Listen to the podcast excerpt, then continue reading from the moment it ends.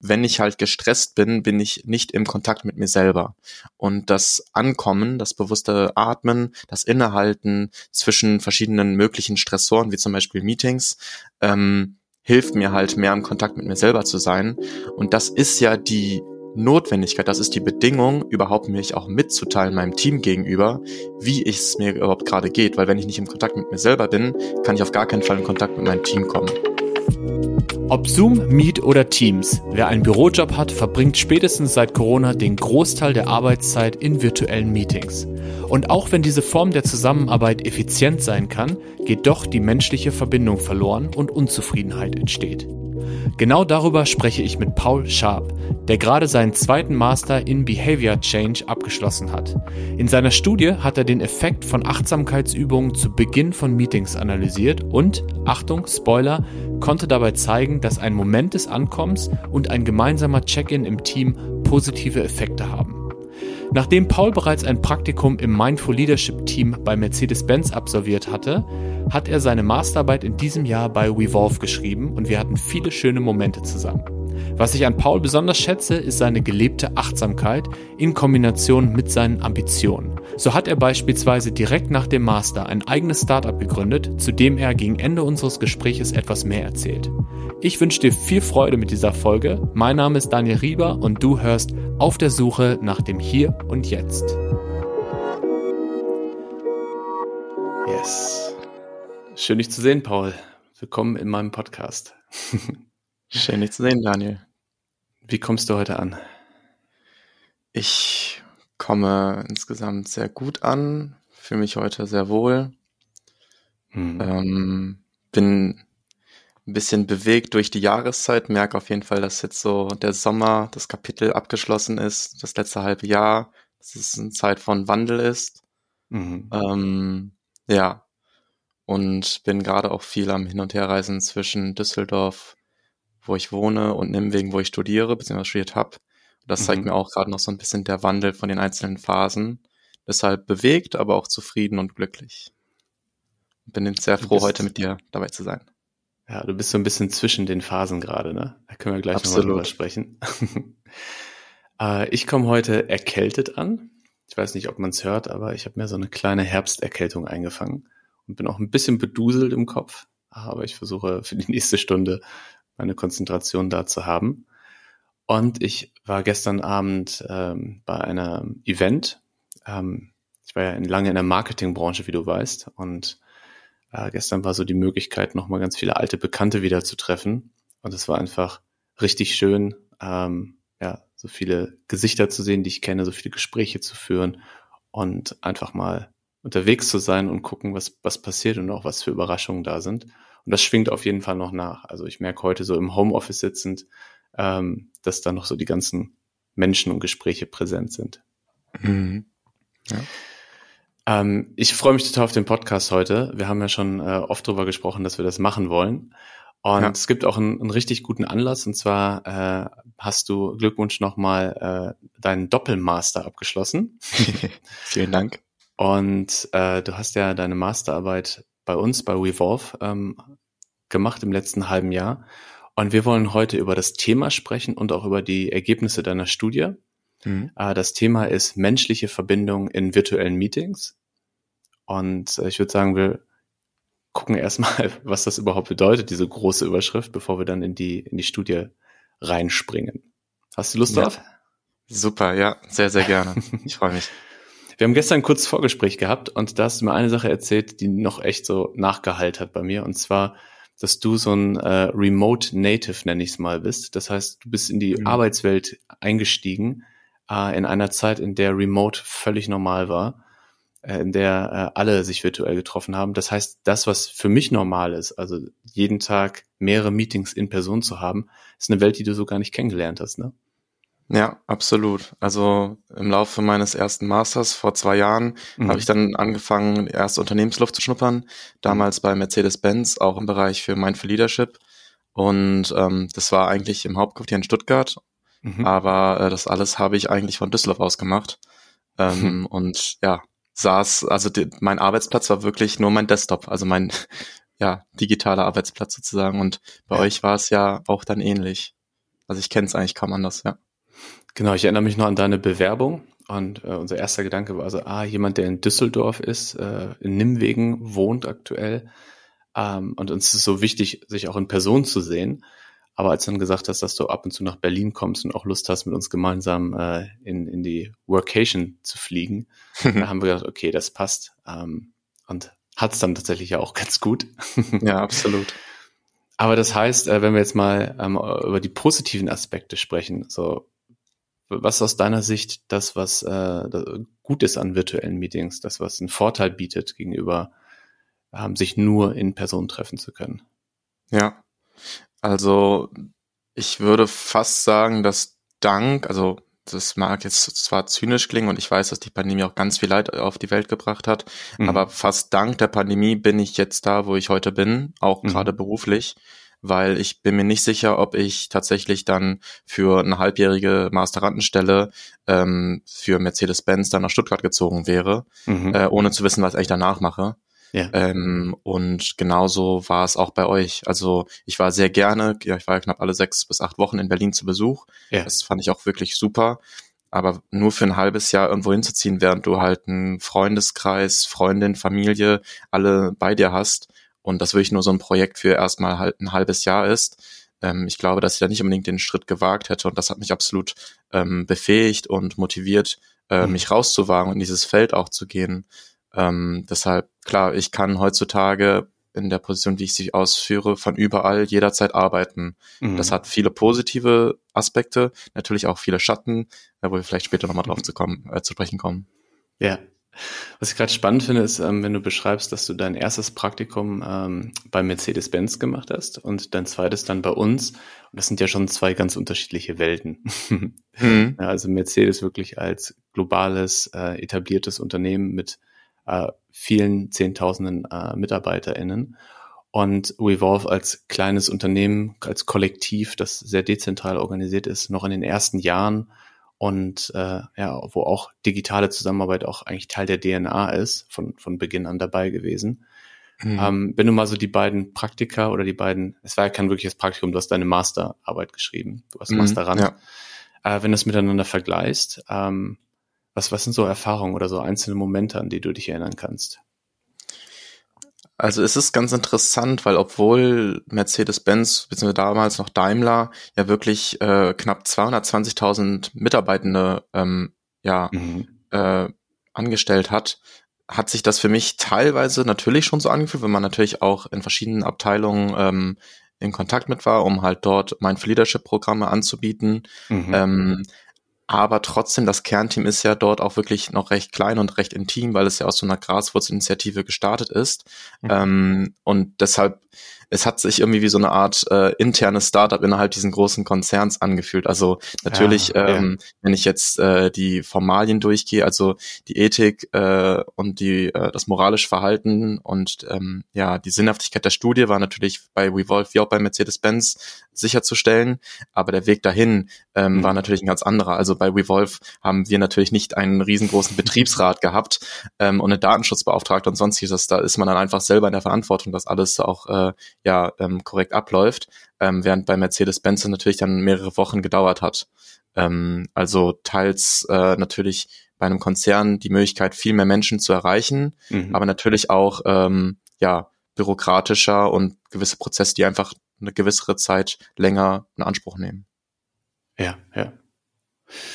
Gab es irgendetwas, was für dich überraschend, neu, komisch war, als du bei uns gestartet bist und in den ersten Meetings warst? Also das erste Mal dich live dazugeschaltet hast, irgendwas, wo du erstmal so, oh wow, das, das kenne ich so nicht oder das finde ich komisch oder mhm. finde ich, finde ich gut?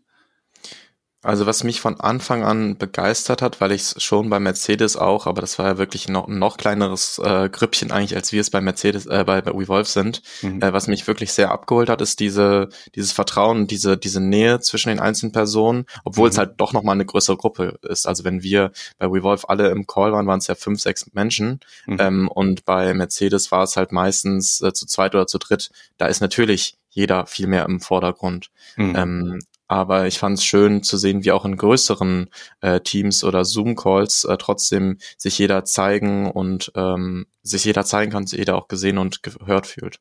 Das ja. fand ich ganz, ganz ja. schön. Ja. Genau, vielleicht noch zur, zur Information für die HörerInnen. Äh, genau, du warst Teil des Kernteams äh, in, in dem halben Jahr, ähm, wo wir dann insgesamt sechs Personen waren. Und zusätzlich gibt es dann noch das Kollektiv, also das Netzwerk aus Freien, die äh, ja dann insgesamt 16 Personen sind. Und dann gab es halt Calls sowohl mit diesen fünf, sechs Personen als auch äh, in einer größeren Gruppe. Lass uns mal auf die Herausforderungen rübergehen und auch gleich mal äh, deine, deine Masterarbeit aufklappen. ich äh, habe sie mir eben tatsächlich nochmal angeschaut ähm, also in der Vorbereitung. Und äh, du hast erstmal über Herausforderungen mhm. gesprochen und hast so drei Hauptbereiche aufgezeigt. Ähm, magst du da ein bisschen was zu erzählen, warum deine, deine die Wichtigkeit deiner Arbeit einfach da ist? Ja, sehr mhm. gerne. Also die erste Herausforderung ist einfach ähm, ja der aktuelle digitale Arbeitstag, wie viele von uns ihn erleben. Und äh, mhm. dieser ist halt gefüllt sehr oft mit Back-to-Back-Meetings, also diese Meetings, die direkt an das zuvorgehende Meeting angrenzen ähm, und man somit ja direkt von Call zu Call springt. Ähm, früher war das ja nicht so, da hattest du äh, gezwungenermaßen noch einen Weg zwischen einzelnen Meeting- oder Konferenzräumen. Ähm, aber jetzt ist es wirklich nur ein Mausklick, also von damals ein paar Meter bewegst du dich jetzt ein paar Millimeter auf dem ja, Mauspad. Ja. Ähm, und das führt natürlich dazu, dass ähm, ja auch viel mehr Meetings generell stattfinden können. Und äh, so habe ich es auch in meiner Recherche gesehen, dass seit äh, Beginn der Pandemie und im Zuge dessen auch der stark zunehmenden mhm. Digitalisierung des Arbeitsplatzes knapp zehn Prozent mehr Meetings äh, generell in den Agenten von Mitarbeitenden zu finden ist, ähm, was ja eigentlich so ein bisschen paradox erstmal klingt, weil man sagt, ja, durch die Pandemie haben wir auch mehr Zeit für uns selbst gewonnen, aber das ist je nach Arbeitsbereich und je nach Individuum gar nicht unbedingt gegeben, sondern viele arbeiten halt trotzdem dann mehr äh, die Zeit, die sie eigentlich ähm, für den Arbeitsweg bräuchten, nutzen die dann schon für Mails oder die ersten morgendlichen Calls. Ja, ja. Das ist so die erste Herausforderung. Lass mich da kurz reinspringen mit, mit meiner Erfahrung aus 15 Jahren äh, im Büro sitzen und äh, von mhm. Meeting zu Meeting rennen. Ähm, äh, tatsächlich so diese Erfahrung, äh, dass man so Back-to-Back-Meetings auch in der, in der physischen äh, Bürowelt hat, die durfte ich auch machen, also so von mhm. einem Meeting ins nächste rennen, äh, ohne Zeit dazwischen. Und so, du, du, ich erinnere mich immer, wie ich mit meinem MacBook und dem, der Kaffeetasse auf dem MacBook so durch die Gänge gelaufen bin. und du bist eigentlich immer zu spät gekommen. Ja. Aber was halt wirklich anders ist jetzt, was ich bei mir auch merke, ähm, dieses, man steht gar nicht mehr auf, man hat mhm. gar keinen Ortswechsel mehr. Und es gibt kein richtiges Ende von Meetings und keinen richtigen Anfang von Meetings. Man ja. ist quasi so, Bild geht aus, Bild geht an und da sitzen mhm. auf einmal andere Leute und es geht sofort los. Ja. Und das ist was, was, was ja schon ja, neurowissenschaftlich total spannend ist. Ne? Also was da so im Gehirn dann passiert. Absolut. Und ja, was, was ich gerade sehr spannend finde, ist deine Zahlen, weil das, was äh, du erzählt hast, das was, was wir, glaube ich, alle kennen, alle beobachten, aber dass es auch wirklich messbar ist, äh, nachweisbar mhm. ist, dass es mehr Meetings sind und dass es auch mehr ähm, Arbeit insgesamt ist am Tag. Ja, und das ist jetzt wirklich nur im Schnitt. Also es gibt natürlich ein paar ja. Menschen, die wenig, äh, wesentlich weniger Meetings haben. Es gibt auch manche Menschen, die einfach einen Anstieg von 20, teils 30 Prozent an Meetings haben, weil halt irgendwie gefühltermaßen eben um diese Zwischenmenschlichkeit zu spüren, mhm. äh, häufig auch einfach alles dann in die Meetings verlegt wird. Ähm, wobei mhm. natürlich auch immer die Frage aufkommt, wie effizient das jetzt eigentlich ist. Absolut, ja. Ähm, der zweite Punkt.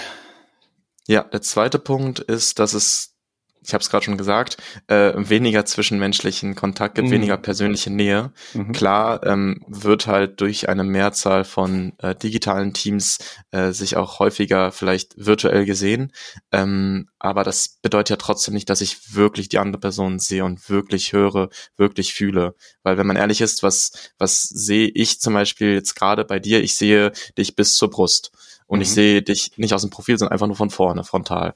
Äh, und natürlich weiß ich, wie du von der Seite aus siehst. Ich weiß, ähm, wie groß du bist, alles drum und dran. Das wissen teils äh, Leute in digitalen Teams gar nicht. Die haben sich noch nie mhm. persönlich gesehen.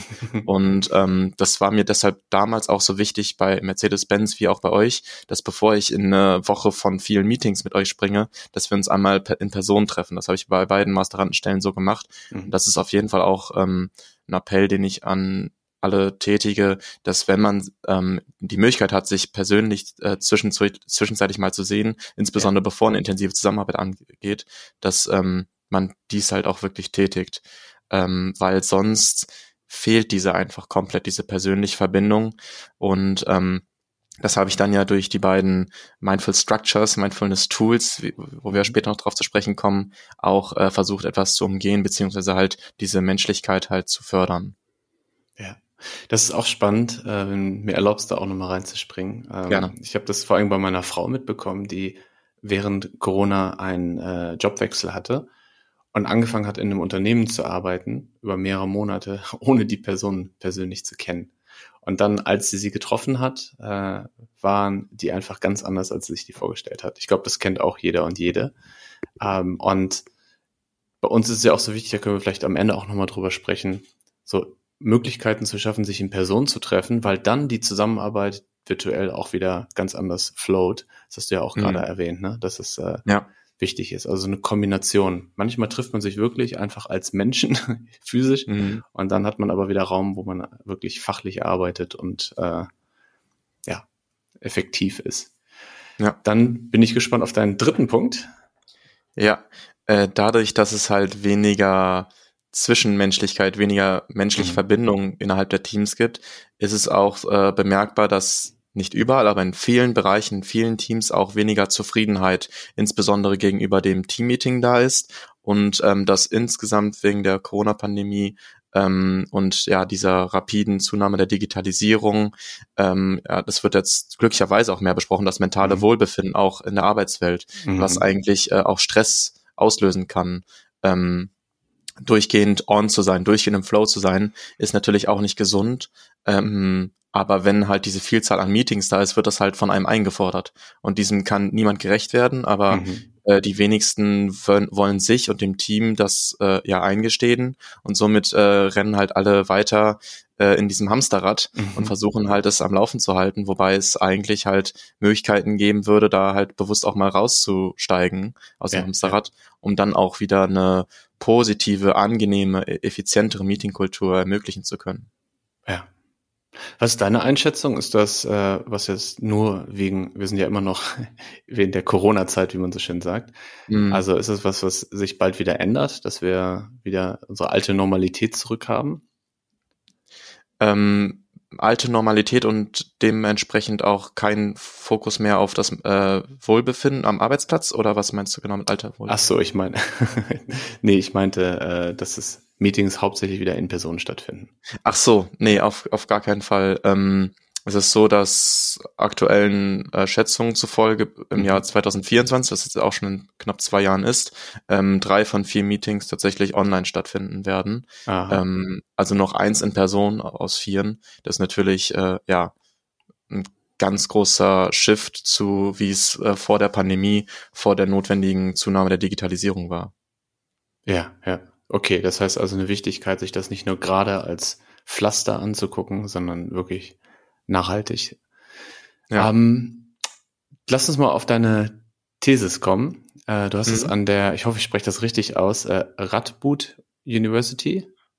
Auf Deutsch wäre das, glaube ich, äh, präzise. Im Holländischen sagen wir Radboud. Ähm, Radboud, ja. Ja.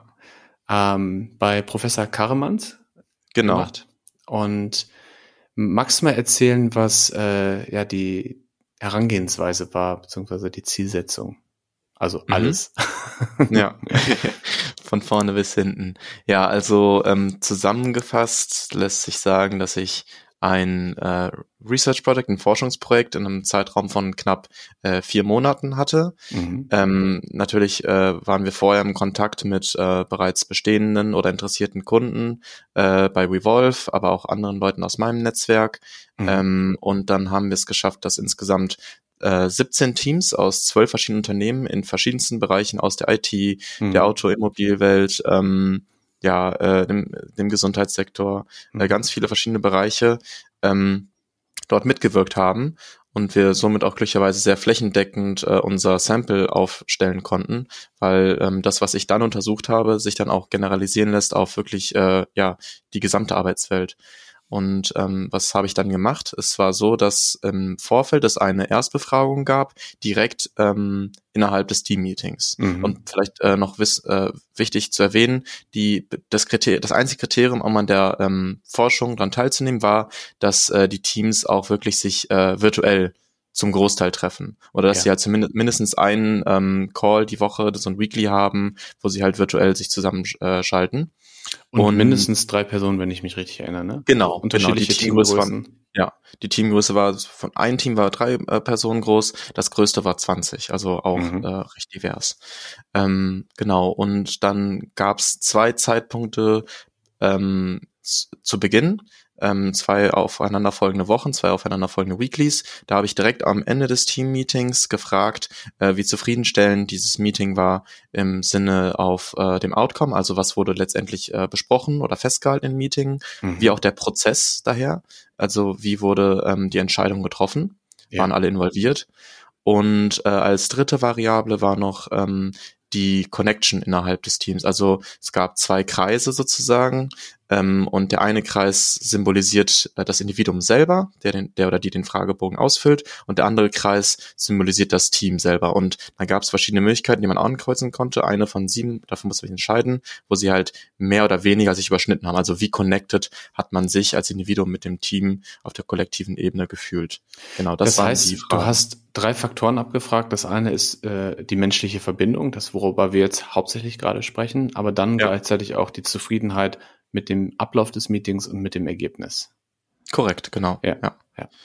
Und mir war es halt auch besonders wichtig, dass ich halt direkt am Ende des äh, Team-Meetings äh, diesen kleinen Survey beantworten lasse, weil wir haben es ja gerade schon besprochen, die Meetings haben rapide zugenommen und mhm. wenn ich jetzt dir sagen müsste, wie zufriedenstellend letzte Woche Freitag das Meeting äh, mit XY war, dann kann mhm. ich es dir nicht mehr wirklich präzise sagen. Genau. Und dann im nächsten Schritt, äh, in der darauffolgenden Woche, gab es einen Workshop von der Dauer von 45 Minuten. Mhm. Und dort habe ich die beiden Mindful Structures, die beiden Tools, den Moment zum Ankommen, den wir bei Revolve auch immer praktizieren, mhm. gepaart mit einem Check-in ähm, getätigt. Äh, dort habe ich diese halt erstmal darüber informiert und dann gab es verschiedene Möglichkeiten, diesen Moment zum Ankommen halt zu praktizieren selber. Also entweder in einer kürzeren Version einfach nur ein paar bewusste Atemzüge oder man stellt sich einen Timer für wirklich eine volle Minute der mhm. Stille oder auch, was ja auch ein großes Problem ist im Homeoffice, äh, das Sitzverhalten, weil mhm. wir, du hast ja gerade schon erwähnt, äh, die man kann nicht mehr mit einem MacBook und einem Kaffeebecher von Meetingsaal zu Meetingsaal hetzen. Ähm, man bewegt sich kaum mehr. Deshalb war die andere Möglichkeit zum Ankommen ein bewusstes Atmen gepaart mit denen und dann halt der Check-in auf. Und da gab es auch wieder verschiedene Möglichkeiten, entweder auf einer sogenannten Energieskala, einfach von der Ziffer 1 bis 10, mhm. ähm, oder verbal oder ähm, ja ähm, schriftlich sozusagen im Chat einzuchecken. Yeah. Und darüber wurden die Teilnehmer informiert und äh, ich habe sie dann mit verschiedenen Herangehensweisen auch äh, sicherstellen können, dass sie äh, auch wirklich motiviert waren, dann diesen Behavior Change, wie ja mein zweiter Master hieß, auch wirklich zu vollziehen innerhalb ihrer Meetingkultur. Und dann gab's darauf folgend dieselben Fragen nochmal, die auch in den beiden Wochen davor gestellt worden sind, mhm. wieder in den Weekly Meetings, wo dann nochmal auf die Meeting-Zufriedenheit bezüglich des Outcomes und des Prozesses, wie auch der Team Connection gefragt wurde. Bevor du jetzt die Ergebnisse äh, teilst, ähm, nochmal zusammengefasst äh, in meinen Worten, deine These war also, dass äh, um diesen drei Herausforderungen, über die wir am Anfang gesprochen haben, ähm, zu begegnen, äh, dass Achtsamkeit Tools bietet, die Teams einsetzen können. Und ein Tool ist ein Moment des Ankommens, also eine kleine Achtsamkeitsübung gemeinsam am Anfang.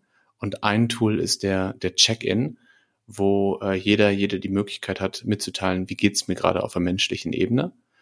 Und dann hast du ein Studiendesign aufgesetzt, um zu gucken, welchen Effekt haben diese beiden äh, Tools, wie du es eben genannt hast, auf diese Ebenen Zufriedenheit mit Ablauf, Ergebnis und Verbindung innerhalb des Teams.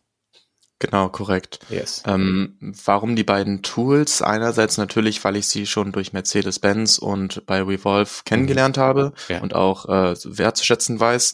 Aber ich habe es auch nochmal reflektiert und auch in der Literatur geschaut.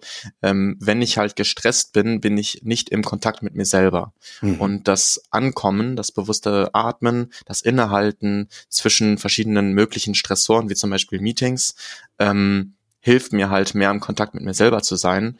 Und das ist ja die Notwendigkeit, das ist die Bedingung, überhaupt mich auch mitzuteilen meinem Team gegenüber, wie es mir überhaupt gerade geht. Weil wenn ich nicht im Kontakt mit mir selber bin, kann ich auf gar keinen Fall in Kontakt mit meinem Team kommen. Ja. Und deshalb dann gepaart der Moment to arrive, der Moment des Ankommens mit dem Check-in, um dann wirklich auch dem Team zu teilen, wie es mir eigentlich so geht.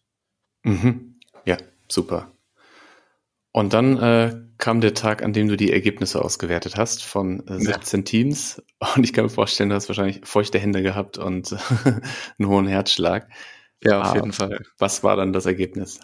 Ja, es war nicht nur ein Tag, sondern es war ja eine ganze Woche. Aber dann, als ich äh, final auch wirklich wissen konnte, ähm, was die Ergebnisse sind, war es natürlich auch eine ähm, ja irgendwo auch Erleichterung, aber auch äh, eine absolute äh, Freude, weil halt eben die Hypothesen bestätigt worden konnten. Mhm. Ähm, einerseits der Behavior Change war erfolgreich, während zu Beginn bevor die meisten Teams überhaupt vom Moment to Arrive und Check-in gehört haben, haben 15 Prozent den Moment des Ankommens, den Moment to Arrive praktiziert und knapp 30 Prozent den Check-in. Ja, also da würde ich gerne, Tools, yes, da würde ja? ich gerne ein kleines Sternchen dran machen.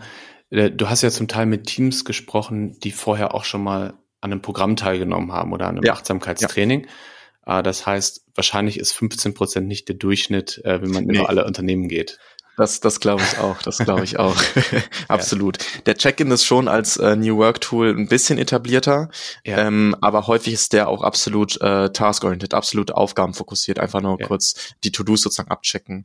Genau, aber ähm, bei diesen schon recht hohen Werten von 15% Moment zu Ankommen und 30% Check-in äh, habe ich es halt geschafft durch diesen Workshop und mhm. die danach äh, kommende begleitende Beratung und Unterstützung, ähm, dass knapp 80 Prozent oder über 80, 86 Prozent den ähm, Moment zum Ankommen hatten, dann auch wirklich nachhaltig und knapp 96 Prozent ähm, sogar den Check-in. Also mhm. wirklich fast alle äh, Teams, die so dran teilgenommen haben.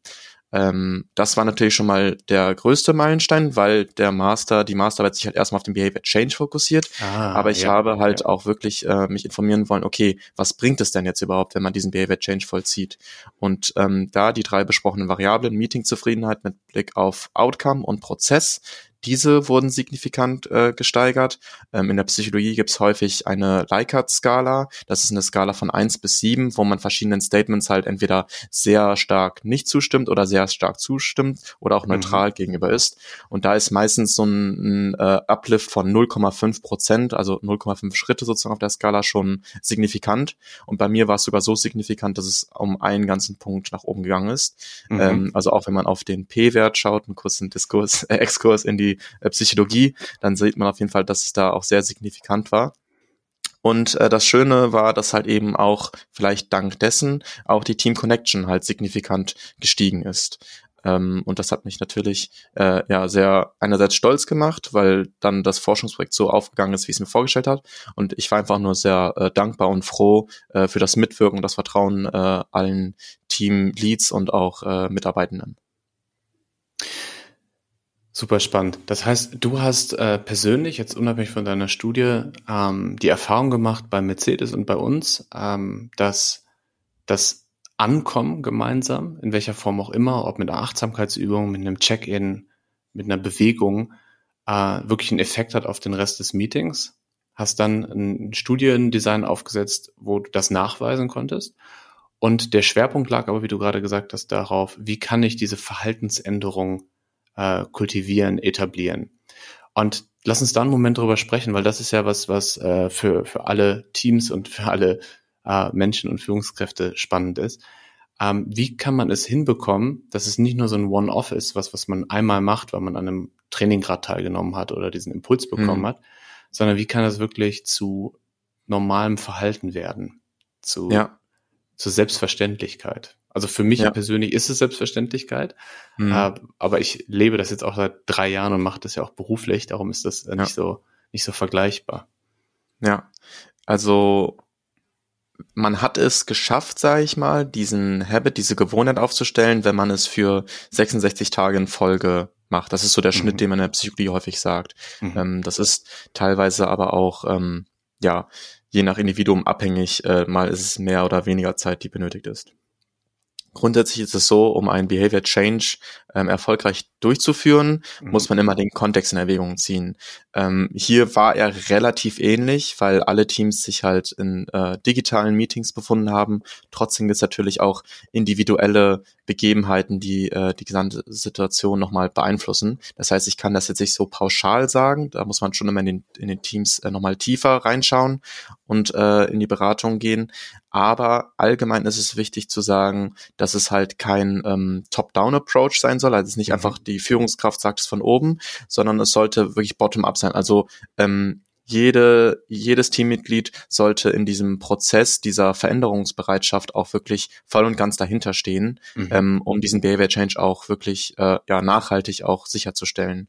Und ähm, ein Beispiel, ich es halt gemacht habe, ist äh, wirklich auch alle Leute abzuholen, ähm, nachdem äh, die Entscheidung getroffen worden ist, was mhm. für eine der drei jeweiligen äh, Moment to Arrive oder Check-in-Praktiken jetzt in nächster Zeit bei einem Team ähm, ja erfolgen soll, äh, sind sie nochmal in den Austausch gegangen und haben auch zusammengeschaut, weil ich mhm. kann natürlich als Trainer, als Berater in die Teams gehen und sagen, ja, in drei von vier Fällen klappt so bei, bei den meisten, aber meistens sind äh, ja die Teamleads und die ähm, das gesamte Team äh, die Expertinnen für die eigene Kultur, für die eigene Meetingkultur. Ja. Und äh, diesen, diese Expertise da auch mit zu integrieren, ist für mich äh, von ungemeinem Wert. Das heißt jetzt auf deine Arbeit bezogen, es gab äh, einmal eine Entscheidung der Teams, ähm, an der Studie teilzunehmen. Und dann gab es danach diesen, das erste Training. Das heißt, ein Moment, wo du auch die Wissenschaft dahinter erklärt hast und erklärt hast mit Fallbeispielen, warum das so wichtig ist oder warum das was bringt. Und danach waren dann alle on board und haben mitgemacht und haben es ausprobiert. Hast du auch die Erfahrung gemacht oder ist es was, was gar nicht bis zu dir durchkam, dass es Widerstände gab, dass äh, einzelne Personen nicht mitgemacht haben oder äh, das einfach nicht verstanden haben, warum das überhaupt gemacht wird. Mhm, ja, ähm, also ganz spannend war im Nachhinein halt von teils äh, Teilnehmenden zu hören, mhm. dass es diese Skepsis gab. Manche hatten halt keine äh, Erfahrung bezüglich Meditation, Achtsamkeit, insbesondere im Arbeitsumfeld äh, und haben mir dann auch diese Skepsis äh, offen und ehrlich geteilt, aber dann halt auch direkt im selben Atemzug noch geteilt, dass es ja jetzt äh, wirklich wunderbar sei und mhm. sie jetzt verstehen würden, warum diese Notwendigkeit insbesondere halt in digitalen Teammeetings äh, herrscht. Und das ja. ist natürlich sehr schön zu hören. Man muss natürlich auch sagen, ähm, nicht alle, alle haben den Fragebogen beantwortet. Das ist in keinem Forschungsexperiment äh, möglich, 100 Prozent ja. äh, Response Rate zu erreichen. Ähm, und meistens sind die stillen Stimmen die kritischsten, deshalb sind sie still. Mhm. Ähm, aber wenn man den Behavior Change sieht und ähm, dann trotzdem auch im Nachhinein, ähm, wenn ich im Austausch mit den Teams bin, äh, freut es mich wirklich sehr zu hören, jetzt auch gerade bei der Ergebnisvorstellung, weil ich in allen alle Teams nochmal individuell als äh, Gast reingehe und die Ergebnisse auch nochmal teile. Ähm, teils werde ich daran erinnert, den Moment zum Ankommen zu machen, mhm. äh, den ich natürlich auf der zweiten Folie dann hab. Aber wenn ich mir denke, ja gut, wenn es auf der ersten Folie schon äh, gefordert wird, dann machen wir das jetzt einfach. Und das ist einfach super schön zu sehen, dass einfach dann jetzt nach äh, knapp zwei Monaten Forschungsende äh, die Teams das immer noch praktizieren. Ja, also ein Großteil ja. hat es wirklich nachher integriert und das ist wirklich klasse. Ich würde gern aus meiner Erfahrung auch teilen, ähm, dass es natürlich äh, herausfordernd auch sein kann, je nachdem, mit welchem Team man arbeitet. Und dass es nicht so ist, dass man die Idee anspricht und sofort alle sagen, geil, machen wir und alle sofort dabei sind. Und äh, eine Erfahrung, die ich gemacht habe, und das hast du eben auch erwähnt, darum will ich das gerne nochmal unterstreichen, ist wirklich individuell für die jeweilige Kultur zu gucken, was ist es, was zu uns passt. Also sind wir ein Team, das sich wirklich einen Moment äh, Stille nimmt und die Augen schließt? Oder sind wir ein Team, das äh, einfach so einen kurzen Moment hat von, wir machen irgendein äh, Activity, irgendein Spiel oder wir stehen einmal auf und strecken uns ähm, oder jedes Mal ist eine andere Person zuständig und überlegt sich irgendwas vorher. Na, da gibt's ja ganz, ganz viele Möglichkeiten, wie man das spielerisch kreativ gestalten kann. Äh, das ist das eine Wichtige und das andere Wichtige ist, glaube ich, das nicht verpflichtend zu machen, sondern mhm. zu sagen, hey, wir freuen uns über jeden, jede, die mitmachen und wenn ihr gerade euch nicht danach fühlt, könnt ihr auch einfach sitzen bleiben und abwarten äh, oder kurz auf eurem Handy was checken, wenn euch das wichtig ist. ja. Und vielleicht äh, der, der dritte Punkt, ähm, ich habe die oder wir haben die Erfahrung gemacht, dass äh, wenn man es Achtsamkeit nennt bei vielen ähm, ja sofort so Red Flag, äh, will ich nichts mit zu tun haben, ist mir zu esoterisch oder zu amerikanisch oder zu äh, ja zu gehypt. Ähm, und du hast eben schon gesagt, die meisten kennen zum Beispiel den Check-in aus der New Work Bewegung oder der New Work Welt. Also mhm. wirklich gar nicht mehr davon zu sprechen, sondern einfach zu sagen, hey, wir machen ein Teamritual. Also wir ja. als Team finden einen Weg, wie wir ein Meeting starten wollen. Und dieses Ritual hilft uns anzukommen und es hilft uns in Verbindung miteinander zu gehen, damit wir dann fokussiert sind. Ja, ja. das sind so drei Dinge, die mir gerade dazu einfallen. Ja, teile ich absolut ebenfalls. Also ähm, in vielen Kontexten von Unternehmen, wenn jetzt auch gerade äh, ja die Passion und die Vision übergesprungen ist, das über äh, Team teamübergreifend zu integrieren, dieses mhm. Ritual, äh, dann wird das Wort Achtsamkeit oder Mindfulness kaum äh, ja gewählt in ja. diesem Kontext. Es fällt nicht und ähm, es minimiert ja nicht die Wirksamkeit äh, der Praktiken. Ja. Und wo wir jetzt das Wort Achtsamkeit schon angesprochen haben. Was bedeutet für dich persönlich Achtsamkeit? Und vielleicht auch, wenn du magst, wenn du teilen magst, äh, woher kommt dein Interesse an Achtsamkeit? Welche Erfahrungen hast du da gemacht? Mhm. Was bedeutet Achtsamkeit für mich? Achtsamkeit bedeutet für mich ähm, Verbundenheit mit mir selbst und meinem Umfeld, mhm. Ehrlichkeit mit mir selbst und meinem Umfeld und äh, Wahrnehmung mir selbst und meinem Umfeld. Also wirklich die Situation versuchen, so neutral, so transparent, so wenig wertend wahrzunehmen und zu mhm. akzeptieren, mhm. wie es nur geht. Ähm, und Achtsamkeit bedeutet für mich äh, mein Herzensprojekt, mein, mein Leben mittlerweile. Also es ist wirklich so, dass äh, ich mich jetzt seit ähm, dem ich 18 bin damit beschäftige, äh, seit ähm, knapp zwei, zweieinhalb Jahren auch intensiv beruflich damit beschäftige. Mhm. Und ähm, es ist, es, es ähm, ist immer eine ganz große Freude, die in mir breit äh, äh, also ich grinse förmlich, wenn ich ähm, darüber spreche, mhm. äh, wenn ich selber praktiziere, wenn ich es erleben kann. Es bedeutet natürlich auch, äh, sich selbst kritisch zu sein. Ähm, gerade in so turbulenten Phasen, wie jetzt generell in der Welt, aber auch in mir selbst mit so viel Wandel, äh, gibt es auch häufiger Situationen, wo ich selbst gar nicht achtsam bin mir selbst gegenüber. Mhm. Also auch einen Spiegel vorzusetzen, ähm, meine, meine Schatten anzusprechen, zu sehen. Ähm, ich glaube wirklich, und das ist vielleicht auch so ein bisschen äh, egoistisch, aber warum Achtsamkeit für mich so wichtig ist, ist einfach, dass ich noch mehr in Kontakt mit mir selbst komme und mhm. ähm, mich selbst verstehe und dadurch dann im nächsten Zug auch mehr mein, auf mein Umfeld eingehen kann, mhm. empathischer sein kann, ähm, tiefgehender im Kontakt sein kann. Also für mich ist Achtsamkeit das Leben auf der reichhaltigsten Ebene, die es erreichen kann. Mhm. Ja. Das klingt gar nicht egoistisch, aber auf jeden Fall sehr, sehr inspirierend. Und was war dein erster Kontaktpunkt? Ähm, tatsächlich indirekt durch äh, den, den Sport, durch den Kraftsport. Ich habe äh, sehr viele Jahre Fußball gespielt in verschiedenen Jugenden und dann mit knapp 18 Jahren aufgehört. Ähm, und schon im Vorfeld mit knapp 15, halb 16 bin ich ins Fitnessstudio gegangen. Mhm. Und ähm, da gibt's halt auch so eine ganze Szene mit ähm, Bodybuilding und ähm, Motivational Speakern und äh, Life-Coaches und allem drum und dran. Und auch wenn ich heute nicht unbedingt den Leuten, denen ich damals zugesehen habe, aber trotzdem dem Thema Life Coach teilweise ein bisschen skeptisch gegenüber bin, weil es schon auch ein paar schwarze Schafe da gibt, äh, war es für mich einfach inspirierend zu sehen, ähm, gerade natürlich auch äh, am Ende der Pubertät, Anfang des jungen Mannseins, ähm, was in einem alles so schlummert an Potenzial. Äh, nicht halt nur äh, kognitiv, äh, und vielleicht kreativ, was man so in der Schule und ich durch die Musik gelernt habe. Ich habe neun Jahre lang Cello gespielt, sondern mhm. halt dann auch äh, physisch, wie ich mich entwickeln kann. Ähm, das war so der erste Schritt und dann halt auch eben nicht dieses kognitive in der Schule, sondern dieses mentale, förmlich fast spirituelle in Kontakt mit mir selber, mhm. ähm, Selbstwirksamkeit, Selbstführung, äh, Selbstbewusstsein. Das habe ich dann durch äh, verschiedene ähm, ja, Fitness-YouTuber oder generell der Szene äh, das erstmal kennengelernt und ähm, so ist es dann äh, ja in eine eher andere Richtung geschwappt. Also ich mache trotzdem weiter noch gerne Kraftsport, ähm, aber der Hauptfokus ist jetzt eher ähm, getrennt davon. Also es gibt schon auch verschiedene Meditationen, die ich teilweise dann vom Sport mache und wenn mhm. ich dann irgendwie äh, auf der Bank bin und äh, schweres Gewicht bewegen will, dann nutze ich auch die Achtsamkeit und drei tiefe Atemzüge, um wirklich auch voll im Flow und Fokus zu sein. Das mhm. schon. Aber es ist halt viel mehr geworden. Also mittlerweile versuche ich jeden Tag 20 Minuten zu meditieren und wenn es geht, irgendwie nochmal anders äh, zu, am Tag zu praktizieren. Mhm. Ähm, und natürlich auch das äh, unbewusste, äh, automatisch passierende, achtsamere im Alltag sein.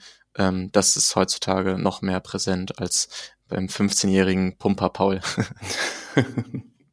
Magst du sagen, wie alt du jetzt gerade bist? Jetzt bin ich äh, 25. Ja, damit man das ein bisschen einordnen kann. Ja. Was ich spannend finde, ist, äh, weil wir sind ja definitiv nicht dieselbe Generation, ähm, du hast ja ein bisschen besseren Einblick. Wie weit ist das Thema Achtsamkeit in deiner Generation? Ist das ein, mhm. Thema? Ist das selbstverständlich? Ist das kein Thema? Ja. Ähm, also ich bin natürlich mittlerweile auch sehr in dieser Blase drin, sage ich mal. Und es gibt auf jeden Fall in der Szene auch viele like-minded junge Menschen, die mhm. absolut dafür brennen. Ich glaube, dass generell ähm, diese ja förmlich die, dieses, dieses erwachte, man sagt ja häufig auch irgendwie so woke bezüglich Klimaschutz, sonstiges, mhm. ähm, dass das auch in einem anderen Kontext, auch bezüglich äh, mentaler Gesundheit, Selbstbewusstsein passiert. Ähm, es gibt aber natürlich trotzdem auch in meiner Generation äh, kritische Stimmen dazu. Mhm. Ähm, aber ich denke schon, dass der Zuspruch äh, sehr groß ist. Insbesondere halt auch, dass ähm, der, also heutzutage im Zeitalter des Internets du kannst dir halt wirklich so viel beibringen. Ich ähm, bin ja auch leidenschaftlicher Barber und habe ja auch schon dir und Nico und äh, anderen Menschen häufiger die Haare geschnitten. Das ist halt auch etwas, was ich übers Internet gelernt habe. Genauso wie das mhm. Meditieren. Heutzutage kannst du vorher wissen, gesagt, hätte ich mir übrigens nicht die Haare von dir schneiden lassen. Ja, ich habe das über YouTube gelernt. Ja, ja. ja. ja man muss auch, da war eher das Praktikum ähm, im Barbershop äh, als Argument, um dein Vertrauen mhm. zu gewinnen. Das stimmt. Yes. ähm, nee, aber es ist wirklich so, dass ähm, der Mut und diese, dieses Interesse, was Neues ausprobieren, glaube ich, in meiner Generation und der Zugang einfach durchs Internet äh, nochmal viel größer ist. Ja. Ähm, und wenn ich halt, ich habe auch viele gute, beste Freunde oder Bekannte ähm, ja in diese ähm, Welt des äh, Selbstachtsamkeit praktizierens eingeladen und viele ähm, tun dies auch wirklich tagtäglich seit drei, vier, fünf Jahren. Das ja, erfüllt mein Herz absolut, einfach zu sehen, dass es halt eben nicht nur etwas ist, was mich erfüllt, sondern auch mein Umfeld, sowohl privat wie auch beruflich. Ja. Das heißt, ähm, was ich jetzt gehört habe, ist, dass es in, ich sag mal, deine Generation ist immer schwierig, über eine Generation zu sprechen, mhm. äh, aber in, in deinem Umfeld, in deinem Alter, ähm, schon so ein Bewusstsein gibt für unseren Impact auf der Welt, für ähm, auch wenn wir über das Thema Diskriminierung sprechen, ähm, über die, die Ungerechtigkeit hm. und gleichzeitig mit dem Bewusstsein auch ein Interesse für die eigenen Gedanken, die eigenen Emotionen, ähm, also auch eine Selbstreflexion. Und ähm, ja, dass das was ist, was du schon beobachtest, aber wo du schwer sagen kannst, wie viel Prozent das jetzt in dieser Generation ist, ob das wirklich ein allgemeines Phänomen ist oder eher was, was du in deiner Bubble beobachtest. Ja, ja. Ja. Aber Instant ist auf jeden Fall ein Trend, das sieht man auch in der Achtsamkeit selber, die einfach rapide zunimmt und äh, generationenübergreifend halt äh, ja in der Gesellschaft angekommen ist ja. äh, und noch weiterhin ankommt. Und ich glaube, dass äh, gerade jüngere Menschen auch noch mehr vermehrt den Zugang dazu finden.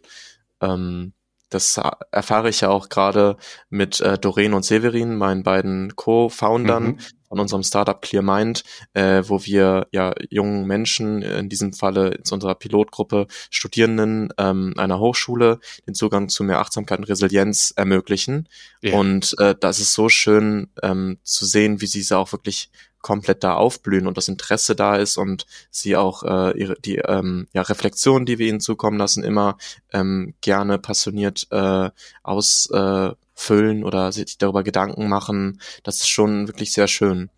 Ich hatte dir ja auch geteilt, dass ähm, als ich als Alumni meines ersten Masters, der Fokus auf der Wirtschaftspsychologie war, äh, als Gast eingeladen war in der Uni und dort über meine aktuelle Tätigkeit als äh, Founder und ähm, mit einem zweiten Master im Hintergrund äh, noch etwas, äh, ja, mein Wissen teilen konnte, meine Erfahrungen teilen konnte, ähm, wie interessiert da die Menschen waren oder die jungen Menschen waren bezüglich äh, generell der Startup-Szene mhm. und insbesondere äh, Mental Wellbeing und Kulturwandel, Begleitung, ähm, durch halt Achtsamkeit und Resilienzförderung, ähm, meinem eigenen Startup natürlich auch mhm. und aber auch äh, zu sehen, dass es zum Beispiel bei Mercedes-Benz halt eben auch äh, schon kleinere Startups äh, Bewegungen, Grassroots-Initiativen gibt, die auch wirklich viele Menschen erreichen mittlerweile.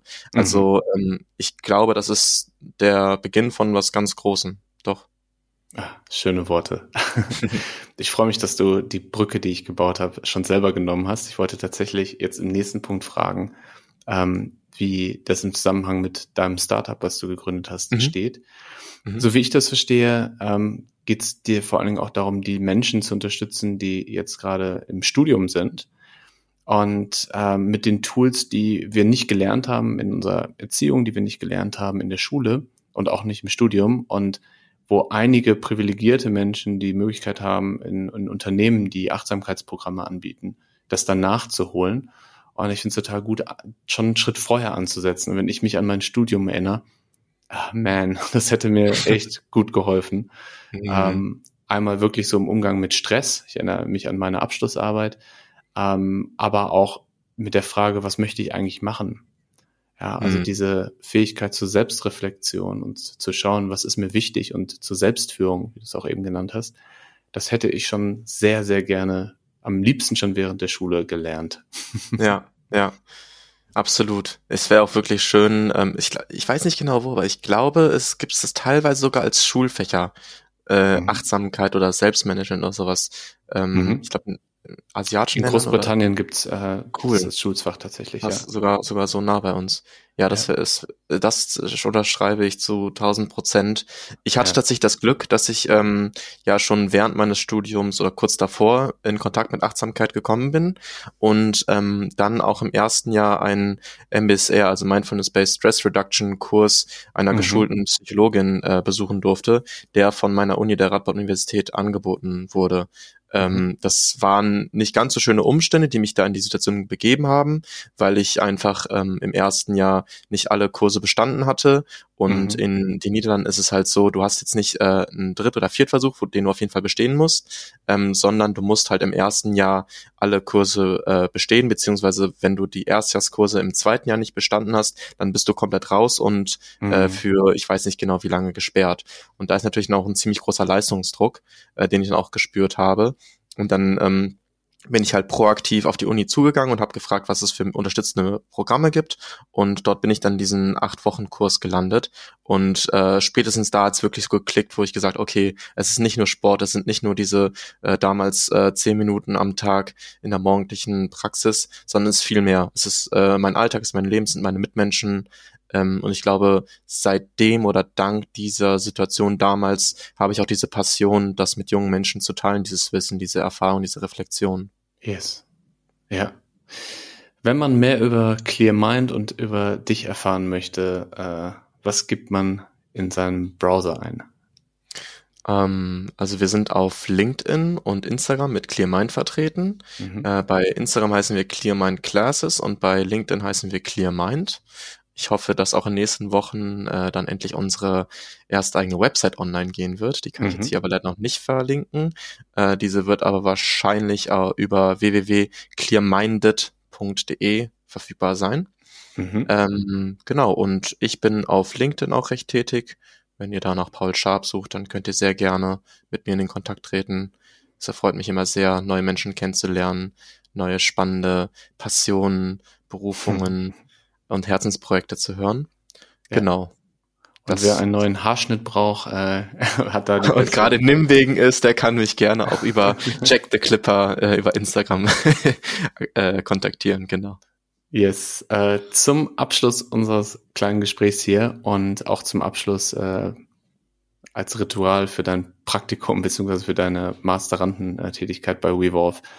Was war dein Highlight? Was war so ein Moment, äh, der dir in Erinnerung geblieben ist? Hm.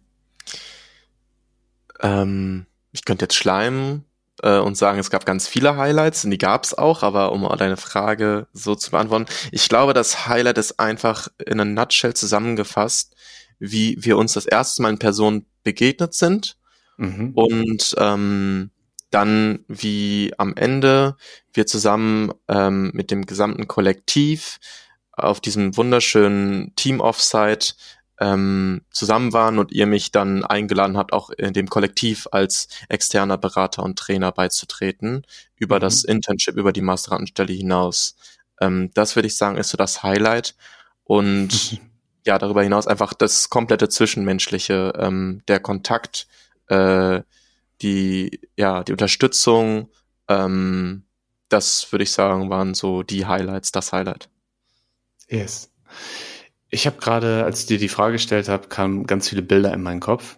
Und die meisten Bilder waren von Teneriffa, wo ja. wir zwei Wochen, ähm, du warst eine Woche dabei. Nee, du warst auch zwei Wochen, oder?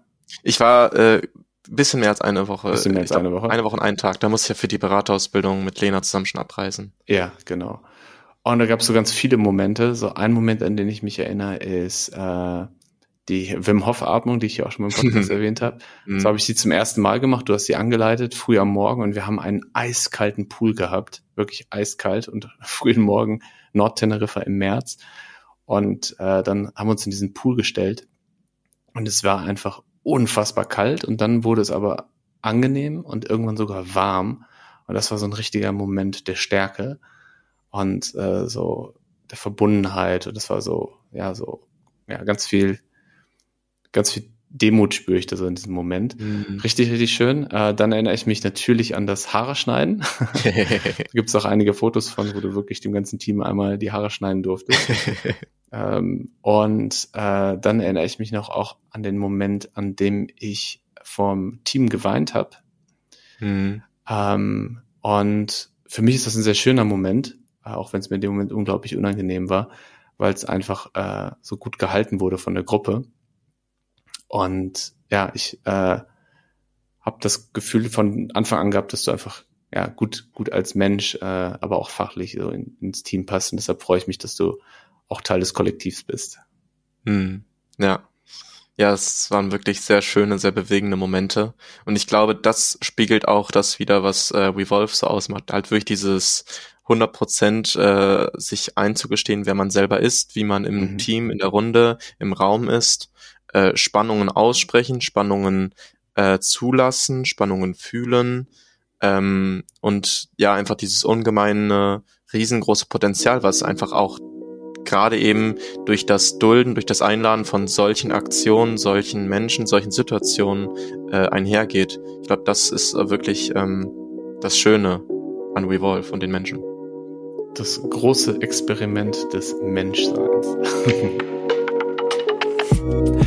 Wie schön, dass du bis zum Ende unseres Gespräches dabei geblieben bist. Wenn du mehr über die Studie von Paul und dem Thema Achtsamkeit in Teams erfahren möchtest, schreib mir gerne an daniel at wevolve.company. Wenn du Lust hast, gleich weiterzuhören, vergangene Woche habe ich ein Interview für den Mindbird Podcast von Jasmin Chiara Bauer gegeben. Es geht um unsichere Zeiten und wie achtsame Selbstführung uns dabei unterstützen kann. Außerdem erzähle ich ein bisschen etwas dazu, wie es mit meinem Buch vorangeht. PS, seit ein paar Tagen kann man es auf Amazon, Thalia und Co. vorbestellen. ich wünsche dir alles Liebe und bleib achtsam.